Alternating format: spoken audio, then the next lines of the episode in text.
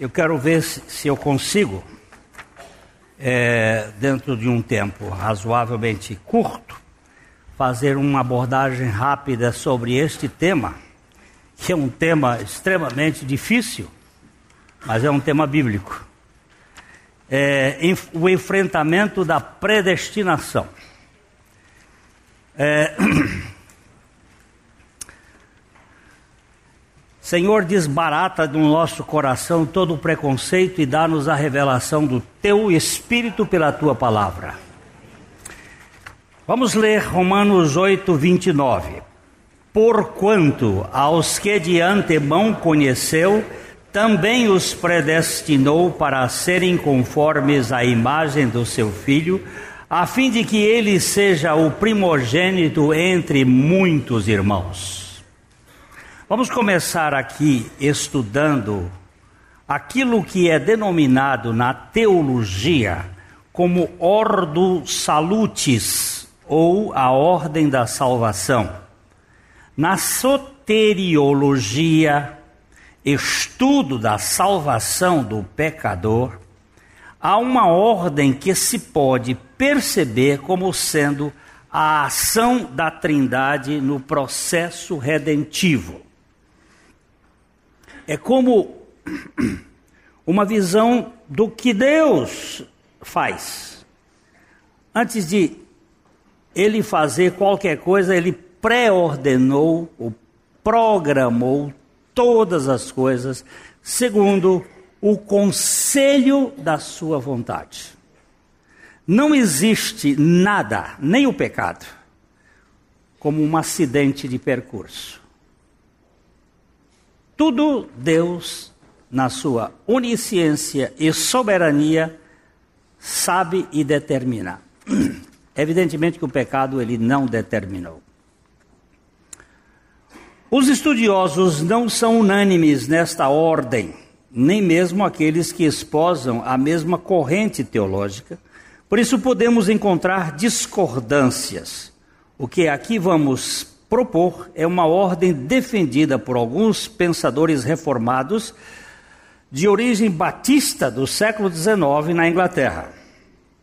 A ordem da salvação é determinada de eternidade a eternidade. É, lembrando sempre uma coisa: o tempo, o tempo está dentro da eternidade eternidade passada, eu, eu tenho que partir assim, sempre aqui. Isso aqui vai para lá, vai para lá, porque a eternidade não tem dimensão. Mas aqui só para lógica, eternidade passada, tempo, eternidade futura. O tempo, o cronos, está dentro da eternidade. O princípio e o fim, o alfa e o ômega, estão contidos dentro de um conceito de eternidade que não cabe na cabeça de nenhum mortal. Nós somos absolutamente limitadésimo. Agostinho, quando queria colocar a trindade na cabeça, estava pensando sobre a trindade ele estava andando nas margens do mar Mediterrâneo, numa região, e elaborando os pensamentos, quando viu um menino que brincava com uma vasilha, carregando água do mar, e fez um buraco na praia, e ele pegava a água e vinha e enchia o buraco. Ele brincava um pouquinho ali e a água sumia porque a areia chupava água. E o menino ia lá e pegava a água e botava. E o Agostinho parou, como todo bom observador, parou vendo o menino brincar e perguntou: Meu filho, o que você está fazendo? Ele disse: Estou botando a água do mar nesse buraco. Aí o Agostinho entendeu. E eu também. Estou tentando botar Deus dentro da minha cabeça. Toda dificuldade teológica é nós tentarmos compreender Deus. A Bíblia diz: é raiz não conhecendo as Escrituras nem o poder de Deus. E a dimensão desse poder que é impossível. Esta ordem pode ser assim, pode ser vista assim. Primeiro, predestinação. Segundo, eleição. Terceiro, chamada. Quarta, justificação. Quinta, regeneração. Sexta, fé. Sétima, arrependimento. Oitava, santificação. Nona, perseverança. Décima, glorificação. Você diz, eu já iniciei dizendo que esta ordem não é ela não é concisa para todos os entendidos. Há alguns que dizem o seguinte: primeira, predestinação, segunda, eleição, terceiro, chamada, quarta, regeneração, quinta, fé, sexta, é, glorificação, oitava, justificação. Põe a justificação depois do arrependimento.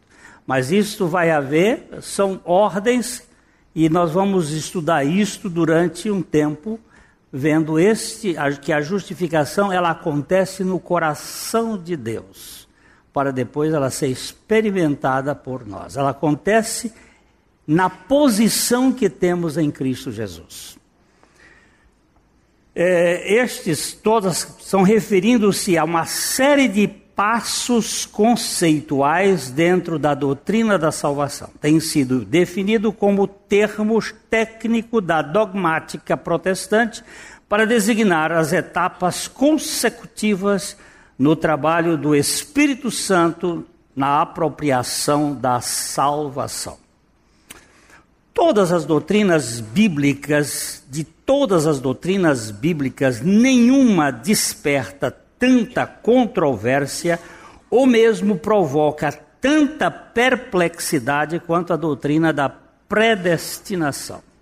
É uma doutrina difícil que exige ser tratada com o máximo cuidado e cautela. No entanto, é uma doutrina bíblica, portanto, exige ser tratada com clareza. Não nos atrevemos a ignorá-la. Vamos deixá-la de lado? Não tenho coragem de fazer isso. É bíblico. Agora, se alguém me perguntar, você compreende? Não, eu creio.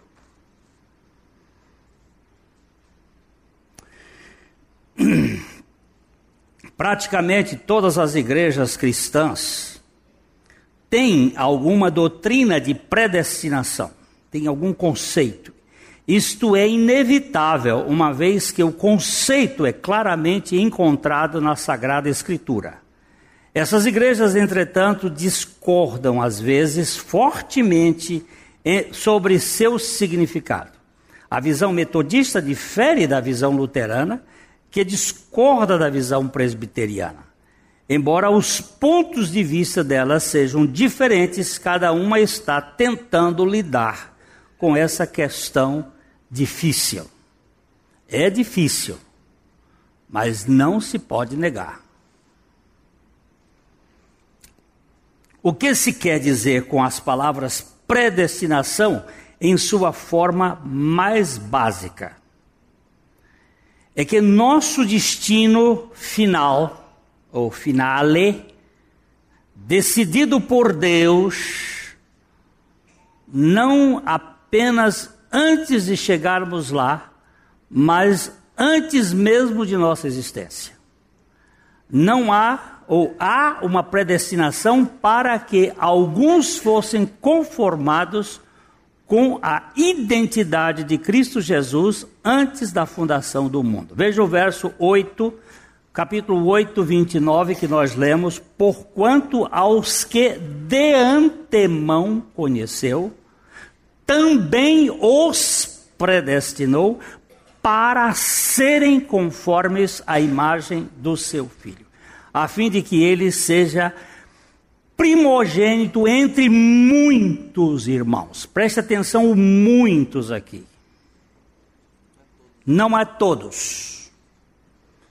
Sempre preste atenção na Bíblia. Só para chamar a atenção aqui, ponha por favor é, Isaías 53, verso 11 e 12.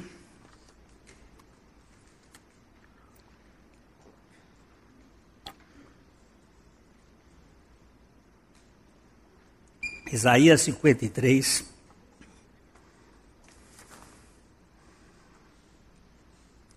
Ele verá o fruto do penoso trabalho de sua alma, isto é Jesus, lá na cruz, e ficará satisfeito.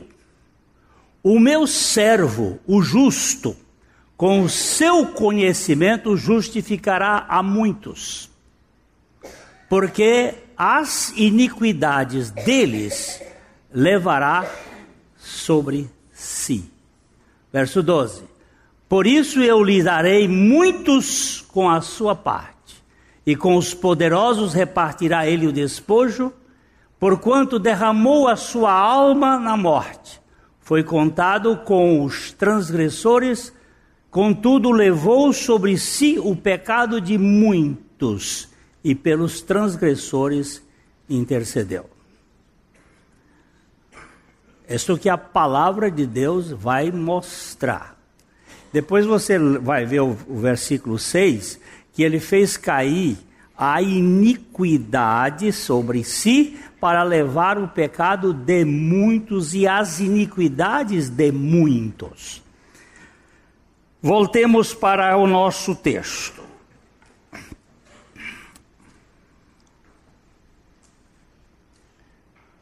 É, é o ensino. O que, que é predestinação? É o ensino que nosso destino final está nas mãos de Deus.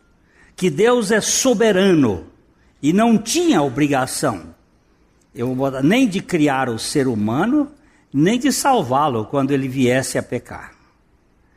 Outra maneira de dizer isso é: Desde toda a eternidade, antes mesmo de existirmos, Deus decidiu criar o homem, sabendo que este iria cair, mas salvaria alguns membros da raça, deixando o resto da raça humana perecer no seu próprio pecado.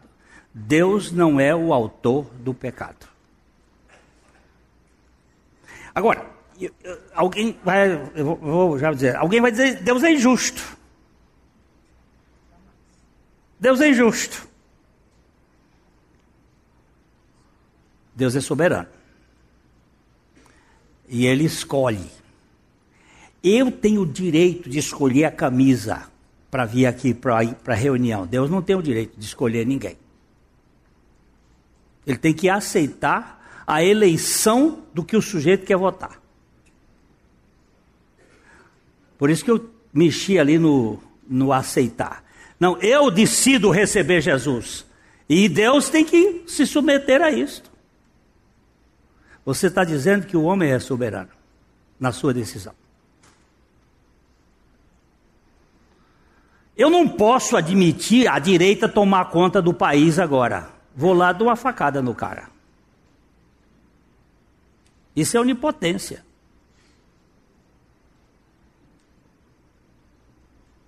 Isso é o poder do homem querendo governar o poder de Deus. Eu posso escolher a cor do meu batom, eu não. Pode escolher não passar. Posso escolher não, não passar. Mas eu posso escolher, Deus não pode escolher. É injusto. Essa questão do pecado. Mas Deus sabia que ia pecar? Lógico que sabia. Ele não é onisciente? E por que, que ele criou se ele sabia que ia pecar? Ah, vai perguntar para ele. Agora eu vou lhe perguntar uma coisa. Ele podia criar o homem sem a condição de não pecar? Oh, agora sim, ficou bom. Podia ou não podia? Não podia. Aí, aí é que está a história. Porque se ele pudesse criar o homem sem a condição de não pecar e ele não criou, ele tinha cometido pecado. Se ele criasse o homem com a condição de não pecar e ele não criou, ele cometeria um pecado contra o homem. Deus seria pecador, seria injusto. Por que, que ele, o homem não podia não pecar? Por quê? Esse púlpito aqui só pode ser púlpito. Ele não pode ser outra coisa. Por que, que ele não pode ser outra coisa? Porque ele foi criado para ser púlpito. Ele não pode ser uma cadeira se, só se você transformá-lo numa cadeira. Ele não tem vontade de querer ser, ele não tem vontade porque ele é um objeto. Os objetos não têm vontade. As plantas não têm vontade. Os animais não têm vontade. Como não tem vontade? Cachorro não tem vontade? Cachorro não tem vontade. Cachorro tem instinto e tem desejos, mas não tem vontade. Só quem tem vontade são as pessoas. Sejam elas em outra dimensão, angelicais, dimensão de anjos. Anjos são pessoas, pode não ter corpo igual ao nosso. Tem um corpo de outra dimensão, mas eles são pessoas. Agora, coisas, plantas, animais, vamos dizer assim, irracionais, que tem muitos animais que são chamados irracionais, tem mais razão do que certa gente. Mas os animais não têm vontade. Eles não podem querer ser. Mas quando ele fez o homem, a criatura humana, com inteligência, emoções e vontade, esta criatura humana, ou o próprio anjos, não, não quero ser anjo, eu quero ser Deus. Agora a pergunta é o seguinte: uma criatura pode ser criador? Pode ser o criador? Ela não pode ser o Criador. Porque se ela for o Criador, ela deixa de ser criatura. O Criador nunca pode ser criatura. Ele tem que ser Criador. Porque se ele for criatura, ele tem uma, um Criador sobre ele. O homem, ele tinha que ser criatura humana e um homem feliz dentro da sua humanidade, mas ele quis ser como Deus. Ele não podia ser, mas podia querer ser. Vamos ver. Põe aí Tiago capítulo 1. Tiago capítulo 1, vamos começar com o verso 14. Tiago 1, 14.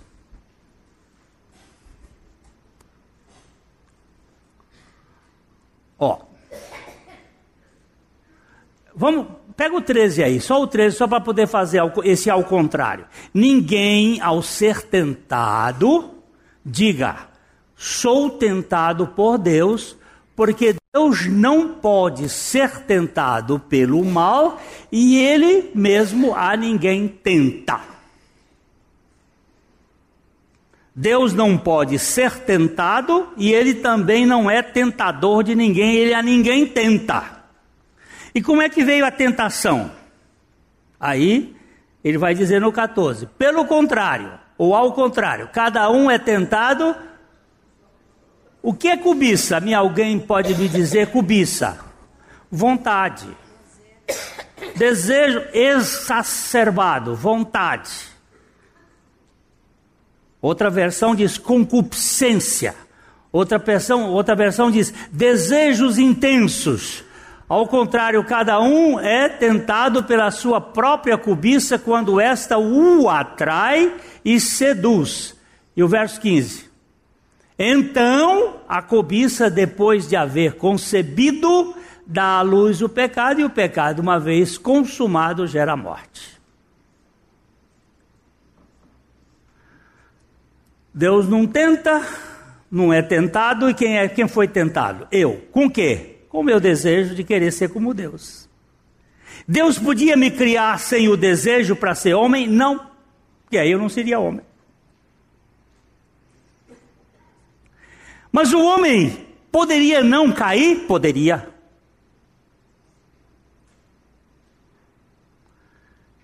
O único ser humano criado, os únicos seres humanos criados com livre arbítrio foram Adão, Eva e Jesus. Adão e Eva podiam pecar e podiam não pecar. Agora, Caim e Abel já não era mais assim. Caim e Abel só podiam pecar. Ou podiam crer que alguém podia libertá-los do pecado. Caim e Abel já nasceram é, escravos do pecado. Agora, Jesus não nasceu escravo do pecado, porque Jesus não é filho de Y. Jesus é filho de X que, que significa isso? XX da mulher, por um só homem entrou o pecado no mundo. Foi só por Adão que entrou o pecado no mundo. É... Tinha. Você é mulher, né? Isso aí. Mas você é filha de quem? Zelida Maria. Então, se ela é filha de Zeli, ela tem pecado. Mas ela não transmite pecado. Ela não só tinha pecado, ela tem pecado. Mas ela não transmite o pecado. Nenhuma mulher transmite o pecado. Porque se transmitisse o pecado, Jesus nasceria com pecado. Só em 1875 o Papa Pio, qualquer coisa, 10, não, sei lá, assinou um decreto para dizer que Maria foi concebida sem pecado para poder explicar isto. Mas na verdade, a semente da mulher é que iria esmagar a cabeça da serpente. E a semente da mulher é Jesus. É o único filho de mulher nesse mundo. Todos vocês, inclusive vocês mulheres, são filhos de homem. Mas Jesus é filho da mulher. Portanto, ele não tinha a natureza corruptível do pecado. Ele não podia nem ver a podridão, a decomposição. O sangue dele não coagulou. Aí, é, aí é outra coisa para. Ah, Jesus maravilhoso. Deus fez uma escolha explícita. Ele escolheu algumas pessoas para serem salvas na bênção eterna no céu, passando por cima de outras e permitindo que elas seguissem os, as consequências de seus próprios pecados para o tormento eterno. Aceitar essa definição é comum a muitas igrejas, porém, para chegar a, ao cerne da questão é preciso perguntar: como Deus escolhe? A visão não reformada, mantida pela vasta maioria dos cristãos, é que Deus fez essa escolha com base em sua presciência. Deus escolhe para a vida eterna aqueles a quem Ele conhece que o escolherão. Isso é chamado de visão presciente da predestinação, porque se baseia na presciência de Deus sobre as decisões ou atos humanos. Deus escolhe os que o escolheriam. A questão é: não há quem entenda, não há quem busque a Deus. Nenhum. Se não há nenhum que busque a Deus, como é que faz? Como é que faz aí, hein, doutor? Hein? Não faz. Não faz. Deus faz. Ah, agora vocês vão me ajudar. Os dois estão aqui bem próximos. Vamos embora. Me ajuda aqui. Deus faz. Não faz. Um está dizendo, só Deus faz, e ele diz, o homem não faz. Não é possível. Não é possível. Meus filhos não puderam escolher os pais deles. Meus filhos não puderam escolher os pais deles. Eu já disse aqui nessa igreja que se eu pudesse ter escolhido, eu não seria filho da minha mãe e de meu pai. Eu não teria nascido no Piauí. Se eu tivesse que escolher, eu não seria filho dele. Estou falando hoje, sabe? Eu seria filho da rainha da Inglaterra. Você prestou atenção à minha presunção de arrogância? Quem é que eu quero ser? Eu não quero ser um piauiensezinho qualquer, eu quero ser um príncipe. Lá dentro de mim, eu quero viver às custas do Império Britânico. É isso que está dentro de cada um de nós, querer ser grande, de ser importante. Agora, vocês se preparem que eu vou botar vocês para pregar já já aqui, viu? É aqui que nós vamos começando. Oi. Hum. Deus escolhe para a vida eterna aqueles a quem Ele conhece, é, seria esta a ideia. A visão reformada difere na medida em que vê a decisão final para a salvação repousar com Deus e não conosco. Nessa visão, a eleição de Deus é soberana, não repousa sobre as decisões ou respostas previstas dos seres humanos. De fato, ela vê essas decisões como fluindo da graça soberana de Deus. Se Deus não me escolhesse, eu não o escolheria. Se Deus não tivesse me escolhido, eu não o queria de jeito nenhum. Porque eu quero ser Deus. Eu quero ser Deus.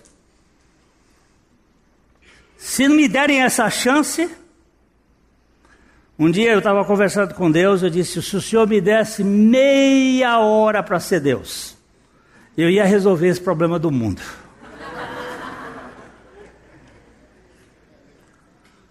Eu ia pá, pá, pá.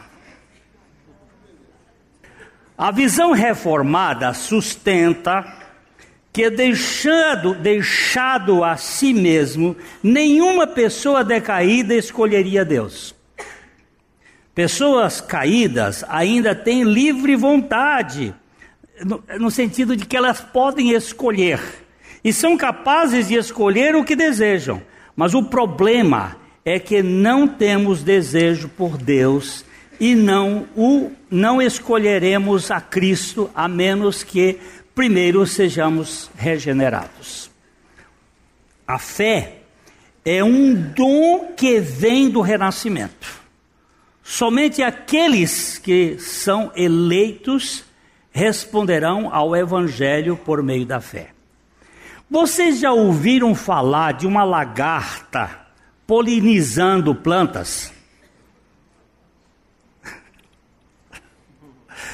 Já viram falar que lagarta poliniza planta? Hã? Lagarta só come planta. Ela não pode polinizar a natureza da lagarta. Você sabe qual é o animal mais voraz da face da terra? O animal que tem mais fome, que come mais. Não é o rei momo, não. É lagarta. A lagarta come 27 vezes o tamanho maior dela em poucos dias. Eu não sei o tempo da agora. É poucos dias. O tamanho maior dela.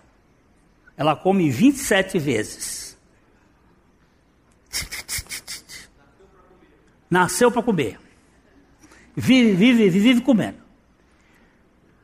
Mas um dia a, a lagarta odeia, é a palavra é essa mesmo. Ela odeia ser lagarta.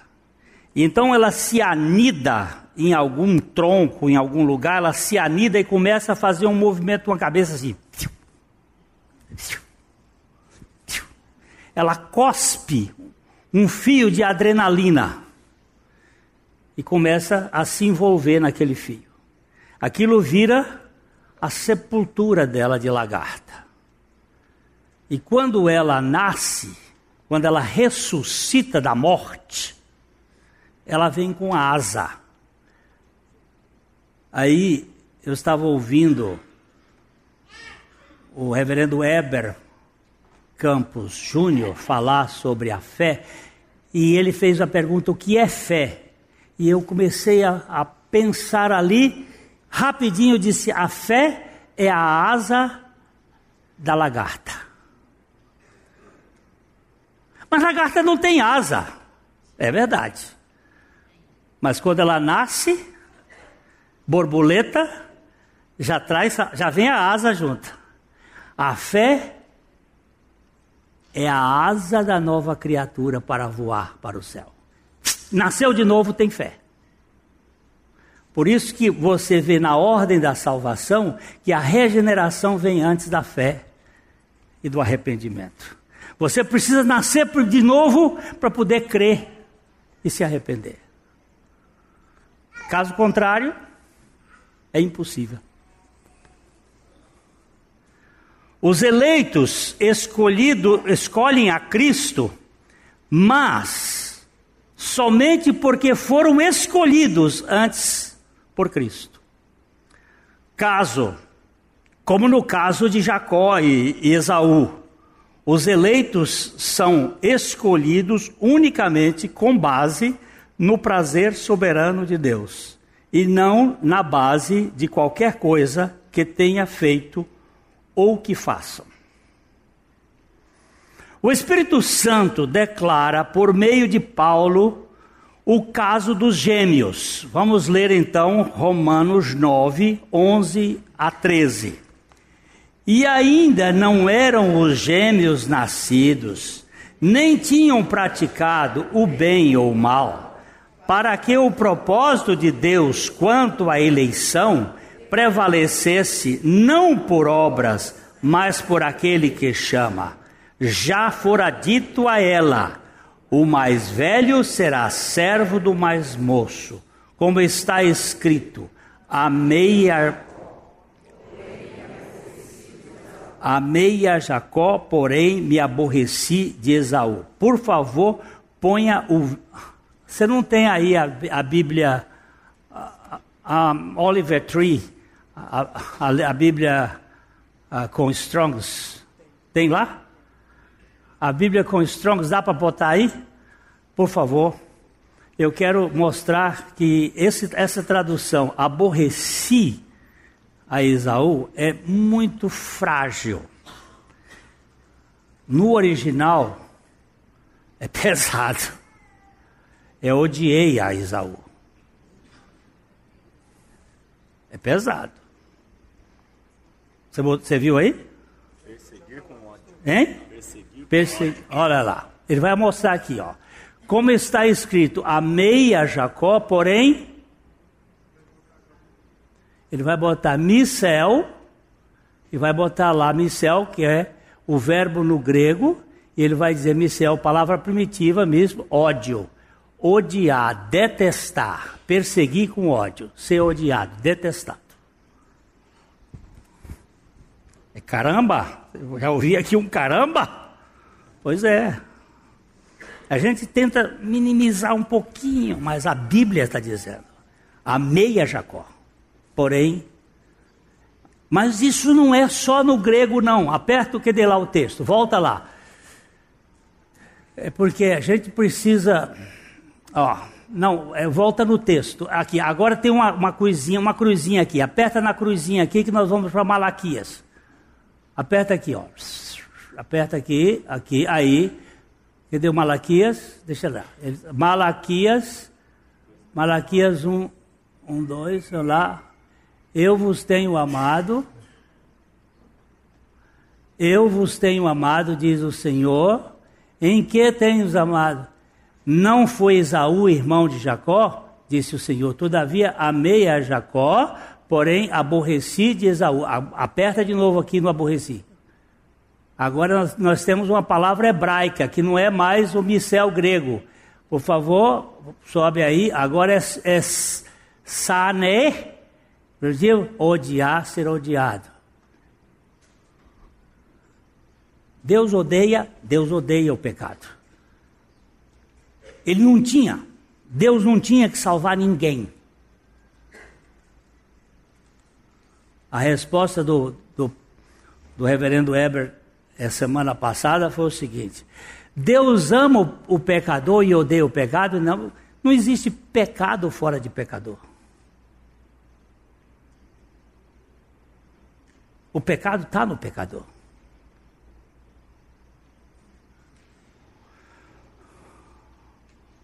O pecado ele vira as costas para ele. E quando Jesus estava na cruz, o que foi que ele disse? Meu Deus, por que o Senhor virou as costas para mim? Por que, que ele virou as costas para Jesus? Porque o pecado estava em Jesus. De quem era o pecado que estava em Jesus? O meu. Esse eu sei. Tem muita gente que diz o nosso, mas tira logo da, da, da, posição. É nosso porque é de todo mundo, mas é aquela senhora que eu estava falando do evangelho para ela, e, e, eu disse. Eu, eu matei o seu, eu matei uma pessoa, estava com seu filho, eu matei a uma pessoa e a polícia veio e eu disse, foi seu filho que matou. Ela disse, é injusto. Eu disse, por que é injusto? Porque o criminoso é você. Não foi meu filho que matou. Muito bem. E quem foi que foi para a cruz? Foi Jesus? Foi. Quem é o pecador? Sou eu, a senhora, ou era Jesus? Ela olhou para mim e disse: É você. Eu disse: Quer dizer que a senhora não é pecadora? Eu não. Ah, sabe o que a senhora, a senhora tem aí? O pior dos pecados. Sabe qual é o pior dos pecados? Não perceber-se como uma pecadora. Arrogância espiritual. E nós achamos assim: não, eu não tenho pecado, eu nunca matei, nunca roubei. Você não gosta da vizinha? Ah, não tenho muita simpatia por ela, você já é assassina. Você já é assassina. Eu nunca adulterei. Ótimo, você nunca olhou para uma mulher ou, ou para um homem com uma intenção mais picante? Já cometeu adultério com ele ou com ela. Sai do plano do fato físico e vá para os sentimentos e as intenções do coração. Vê se sobra alguém. Vê se escapa alguém.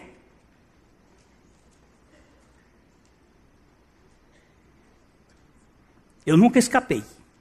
Por isso que eu preciso de um Salvador. Misericordioso e capaz de assumir a minha causa. Muitos têm dificuldade em admitir a predestinação porque percebem injustiça da parte de Deus por ter escolhido alguns, embora ao mesmo tempo eles propõem que só alguns podem escolher a Deus já que nem todos o escolhem. Olha, você escolheu a Deus, né? Foi você que escolheu a Deus. Foi? Foi? Ele me escolheu primeiro. Ah, bom. Aí quando você diz assim, não, mas eu tenho o direito de escolher a Deus, você está colocando-se numa posição de superioridade. Deus tem que aceitar a sua escolha. Não é nem direito, não tem natureza para isso. Você não tem direito nem natureza nem nada. Nós aqui somos um bando de arrogantes que só pensam em si.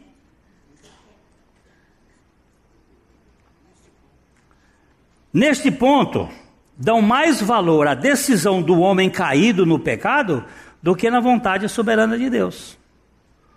O problema vexatório com a predestinação é que Deus não escolhe ou elege para a salvação a todos. Aí todo mundo fica cheio de milindres é ofensivo para o ser humano caído que ele se reserva o direito de ter misericórdia de quem ele quiser ter misericórdia. As pessoas querem ter direito de poder escolher qualquer coisa, mas Deus não pode ter o direito de escolher quem ele quiser. Eu posso escolher, mas Deus não. Eu posso escolher quem ele que, que que eu quiser, mas Deus não. Diga. Porque Deus amou o mundo, é verdade. amou o mundo de tal maneira que deu o seu Filho de Gênesis para que todo aquele que nele crê. Vamos lá, João 3,16. Vamos 3, pois é. Quem vai crer? Já viu? Já pegou?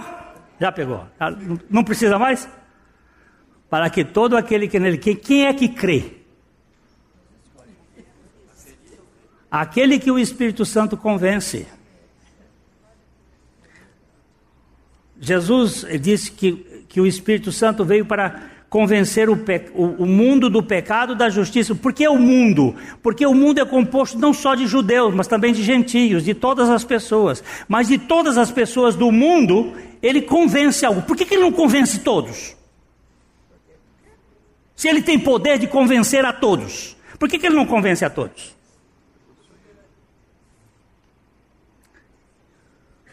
Gostaria muito que ele convencesse a todos, mas ele não convence.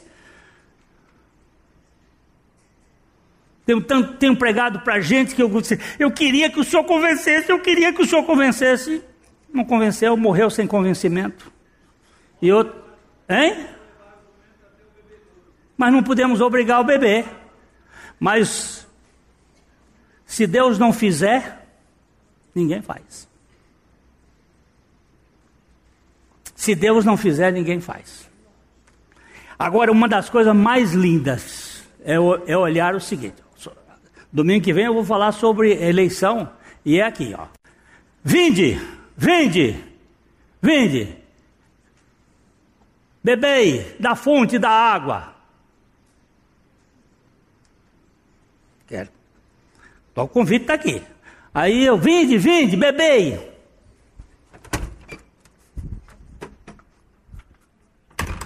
Eleito desde a fundação do mundo. Eu só fui ver lá do outro lado. Quando eu entrei, tem um convite vinde. Quando eu olho para trás, eleito desde a fundação do mundo. Todos os que creem são eleitos.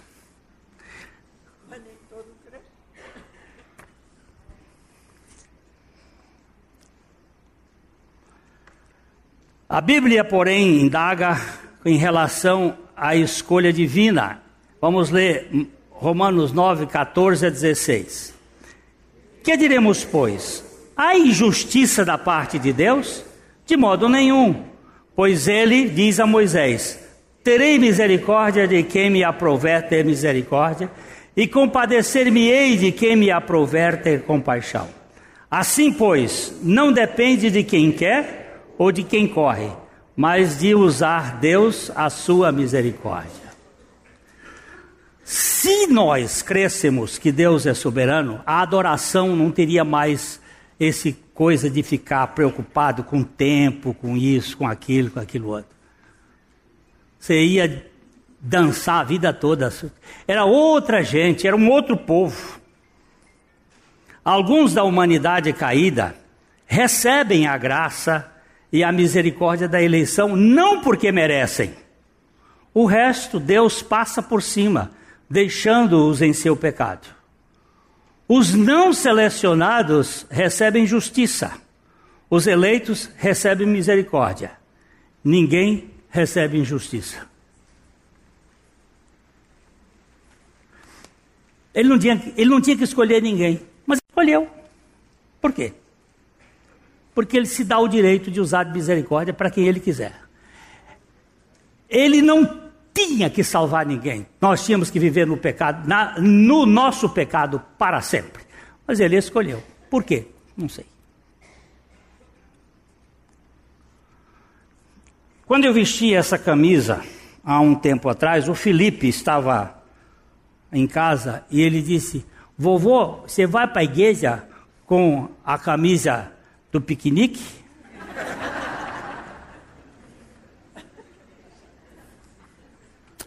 É, a camisa do piquenique. Eu tive o direito de escolher. Eu tenho uma, um par de camisas lá, posso escolher. Por que, que Deus não pode escolher? E como é que Deus escolhe? Ah, pera, pera, pera, pera, pera. pera. Só isso. Depois a gente vai rapidinho. Eu disse que era muito pouco tempo. Vamos, vamos ver 1 Coríntios capítulo, 1 Coríntios capítulo 1, verso. Vamos começar com o verso 27. Será que é o 27 ou é o 26? Por favor. 1 Coríntios capítulo 1. Ah, deixa eu dançar um pouquinho aqui. Ah.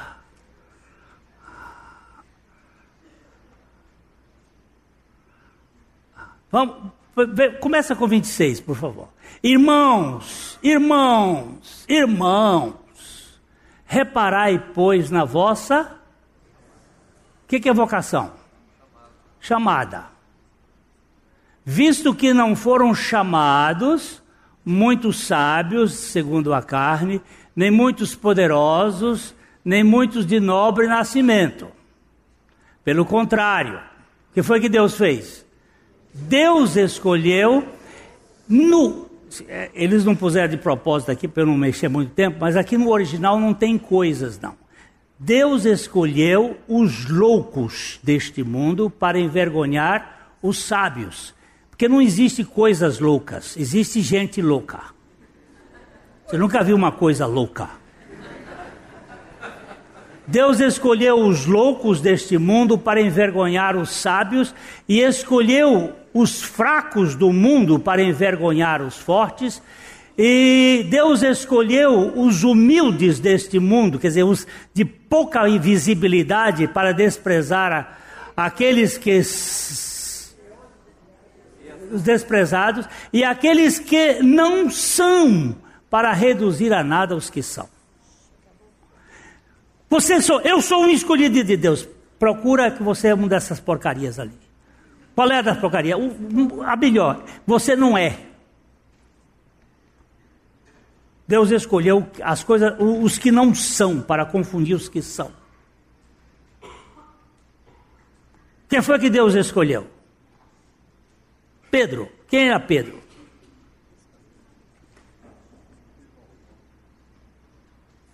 Presta atenção no que é Pedro. Para quê? Só, só, só para cambiar um pouquinho mais, 29 e 30. Cambiar um pouquinho mais. A fim de que ninguém se vanglorie na presença de Deus. A fim de que ninguém se vanglorie. Mas vós sois dele em Cristo Jesus, o qual se tornou da parte de Deus. Sabedoria, justiça, santificação e redenção. Isso aqui nós vamos entrar no, no processo do, da Ordo Salutis. Isso aqui está certinho na Ordem Salutis. Então vamos caminhar só para terminar. Alguns da humanidade caída, já, já, já passamos. Deus não é obrigado a ser misericordioso com, aquele, com qualquer um ou com todos.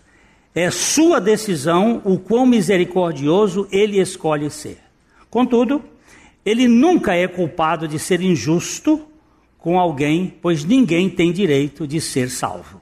A salvação é um ato da graça plena.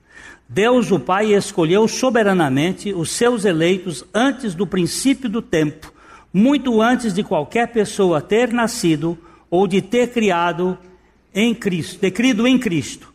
A seguir, o Pai deu de presente aqueles eleitos na eternidade a seu Filho amado.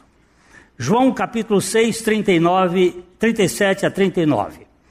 Todo aquele que o Pai me dá, virá a mim, e quem vier a mim, eu jamais rejeitarei. E esta é a vontade daquele que me enviou, que eu não perca nenhum dos que ele me deu, mas o ressuscitarei no último dia. Está claro ou não? Você é presente de Deus para Jesus? Poxa, que presentaço que ele deu para Jesus uma porcaria dessa? Que presente! Pois é, foi o presente que ele deu para que ele pudesse salvar essa porcaria e colocar na glória com a sua chancela, com o seu carimbo. Ele vai conformar a imagem do filho. Não dava, não dava. Deus, o Pai, escolheu soberanamente os seus eleitos antes do princípio do tempo já lemos? Tá. Como um construtor desenha seus planos antes de começar a construir, Assim, o grande e eterno arquiteto predestinou todos, tudo antes de, sua, de uma simples criatura ser chamada à existência. Nem Deus guardou este mistério oculto em seu próprio seio.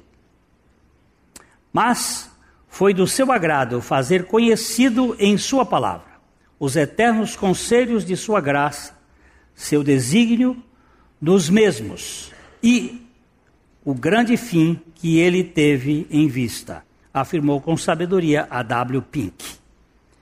Para o grande erudito inglês F. F. Bruce, o amor de Deus que predestina é recomendado mais pelos que vivem vidas santas e assemelham-se a Cristo do que por aqueles cujas tentativas para desvendar esse mistério assemelham-se às atitudes de quem destrói qualquer lógica. Quando você começa a discutir a lógica disso aqui, você começa a ter problema.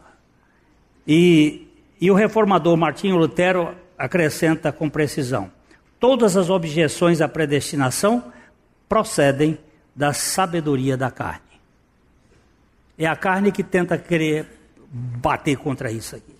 Deus predestinou todas as suas criaturas para seus propósitos. Como disse a W. Pink, acuradamente falando, eleição é um ramo da predestinação. O último sendo um termo mais abrangente do que o primeiro. Predestinação se relaciona com todas as criaturas, coisas e eventos, mas eleição é restrita aos seres racionais, anjos e humanos. As, as estrelas são predestinadas, o sol é predestinado, a chuva é predestinada, tudo é predestinado para os seus fins. Mas eu fui eleito para ser filho. Upa! No próximo estudo estaremos abordando mais diretamente a questão da eleição. Terminamos agora com este pensamento de Spiros Zadiates. A, a soberania de Deus não é arbitrariedade, como alguns a julgam erroneamente, pois Deus tem suas razões baseado em sua sabedoria absoluta e infinita, as quais nem sempre decide revelar. Aquilo que o olho não viu, o ouvido não ouviu, não subiu ao coração do homem, são as coisas que Deus preparou para os que o amam. Não sei explicar, mas não posso negar que Deus é quem faz todas as coisas. Deixa eu deixar só um versículo final. Lá, põe lá, Romanos 11, 36. Eu vou botar só esse versículo e você olha. Só esse versículo. Romanos 11, 36. Por quê? Porque dele, por ele? E para ele são todas as coisas. Glória, pois, a ele eternamente. Amém. Porque dele, porque dele, origem, e por meio, meio, método, e para ele são todas as coisas. A ele, pois, glória eternamente. Amém. Aleluia! A Livraria PIB Londrina procura selecionar cuidadosamente seus títulos e autores a fim de oferecer um conteúdo alinhado com o Evangelho de Jesus Cristo. Bíblias, livros de teologia, devocionais, literatura infantil, biografias, comentários bíblicos e muito mais. Dispomos também de um acervo de CDs e DVDs das mais de 5 mil mensagens ministradas na primeira Igreja Batista em Londrina. Visite a Livraria PIB Londrina e conheça ainda mais. Livraria PIB Londrina, de segunda a sexta, das 13h30 às 18 horas. Endereço na Avenida Paraná, 76A, próximo ao Calçadão, bem no centro de Londrina. Ligue para 3372 8921 ou acesse o site www.livrariapiblondrina.com.br